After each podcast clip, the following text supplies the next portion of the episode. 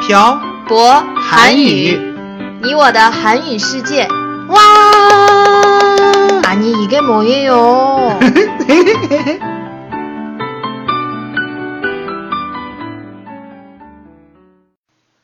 안녕하세요 여러분. 빡빡 한국어의 셔보 쌤이에요. 안녕하세요, 여러분. 빡빡 한국어의 연동쌤이에요. 연돈쌤. 네. 저 연돈쌤한테 물어보고 싶은 게 있어요. 뭐예요? 연돈쌤은 왜 청소를 안 해요? 그건 음, 태태 씨가 하니까 제가 굳이 할 필요가 없어서 안 하는 거예요. 그거 좀 핑계 같은데 저도 청소 한 번 하면 잘 할 수 있어요. 못 믿겠어요. 그럼 제가 내일부터 청소할까요? 아니에요. 그냥 제가 할게요. 그래도 전 요리도 하고 빨래도 잘하잖아요. 안 그래요? 빨래는 연돈쌤이 하는 게 아니고 세탁기가 하는 거잖아요. 빨래 넣는 건 세탁기가 하지 않잖아요. 근데 우리 왜 이런 걸로 싸우고 있는 거예요? 음, 그 이유는 오늘은 집안일에 대해서 이야기해보려고 하거든요. 그렇구나. 집안일에는 어떤 것들이 있을까요, 태태 씨? 방금 저희가 얘기했던 요리, 청소, 빨래, 그리고 설거지도 있고, 음, 아이가 있는 집에는 아이를 보는 일도 집안일에 들어갔죠? 그리고 쓰레기를 버리는 일 같은 것도 음, 집안일에 들어간다고 말할 수 있겠죠. 맞아요. 음, 태태 씨는 어떤 집안일을 좋아해요? 집안일 좋아하는 사람이 어디 있겠어요? 전 요리하는 거 좋아해요. 태태 씨도 하나만 꼽아보세요. 그래도 그 중에 가장 싫어하지 않는 건 청소하는 거? 그렇구나. 그럼 가장 싫어하는 건요? 가장 싫어하는 건 없고, 음. 그냥 다 싫어요. 아, 그럼 연돈샘은요?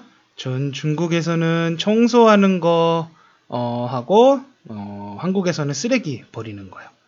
왜 중국하고 한국하고 달라요? 한국은 쓰레기를 전부 다 분리수거해야 하고 음식물 쓰레기도 막 버리면 안 되는 거 아세요? 음, 네. 지난번에 연돈샘 집에 갔을 때 봤어요. 아버님께서 재활용이 가능한 쓰레기들을 분류하시는 거예요. 플라스틱은 플라스틱끼리, 종이는 종이끼리, 비닐은 비닐끼리, 캔은 캔끼리, 유리는 유리끼리 모아서 버려야 해요. 음, 그리고 음식물 쓰레기도 막 버리면 안 돼요. 그럼 어떻게 버려야 해요?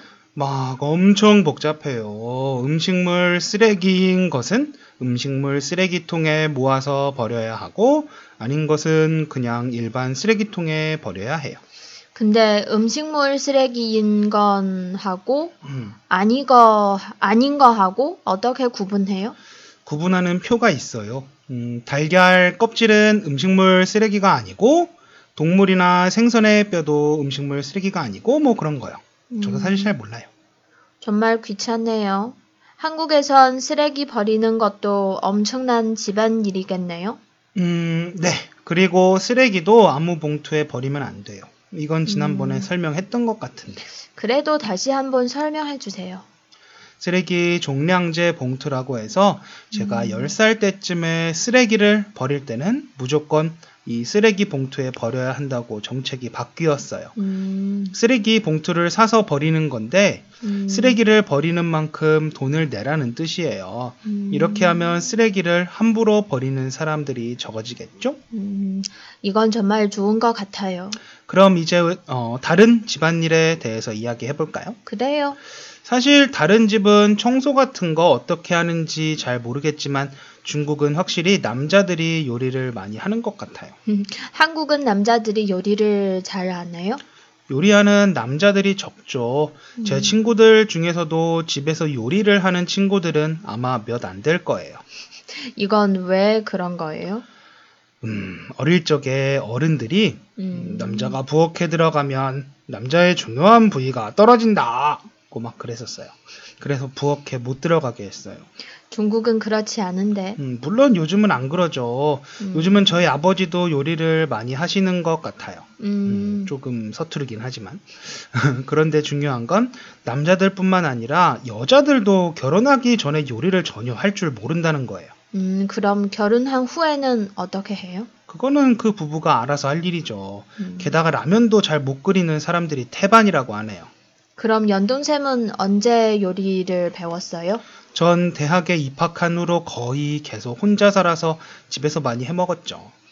보통 어떤 걸 해 먹었어요? 간장에 밥도 비벼 먹고 음, 음, 김치찌개나 된장찌개도 많이 해 먹고 계란찜 같은 것도 많이 해 먹었고 음, 어, 김치 볶아서 먹기도 하고 음, 제육볶음도 해 먹고 닭도리탕도 해 먹고 스파게티 아이고. 같은 것도 혼자 해 먹고 음, 이거 다 독학한 거예요? 네. 인터넷에 어떻게 만드는지 다 나와 있잖아요. 물론 어, 처음에는 실패도 많이 했는데 자꾸 하다 보니까 그냥 자연스럽게 알게 된 거죠. 그리고 엄마한테 알려달라고 하기도 하고요. 음, 중국 음식은 배워볼 생각 없어요? 중국 음식은 태태 씨가 배워서 저한테 해줘야죠. 전 한국 음식을 음, 담당할 테니까 태태 씨가 중국 음식을 많이 많이 배워서 저한테 해주세요. 이건 생각 좀 해볼게요. 어, 한국의 젊은 부부들은 음, 집안일을 분담해서 잘 하는 것 같아요. 제 친구들을 보면 요리는 누가 하고 빨래는 누가 하고 청소는 청소는 누가 언제 하고 이런 거 다 나눠서 하더라고요. 음, 저희랑 비슷하네요. 음, 사람 사는 게 거기서 거기겠죠. 돈 많은 사람들은 집안에서 집안일을 도와주는 분들을 고용해서 음. 집안일을 처리하지만 저희 같이 일반인들은 다 저희가 해야죠.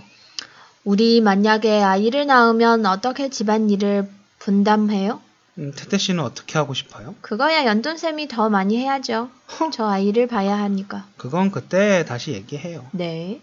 어, 오늘은 집안일에 대해서 이야기해봤습니다. 제가 듣기론 중국의 젊은 사람들도 집안일을 정말 안 한다고 하는데, 음, 여러분은 집안일을 자주 하는 편인가요? 오늘은 댓글에 집안일에 대한 이야기를 남겨주세요. 여러분이 좋아하는 집안일과 좋아하지 않는 집안일에 대한 얘기 같은 거요. 네, 오늘도 저희가 녹화한 내용이 여러분의 한국어 공부에 도움이 됐으면 하고, 오늘 내용은 여기까지 하겠습니다. 지금까지 빡빡 한국어의 샤보쌤과 연동쌤이었습니다. 들어주신 분들 감사합니다. 다음에 봐요. 어. 안녕. 옹!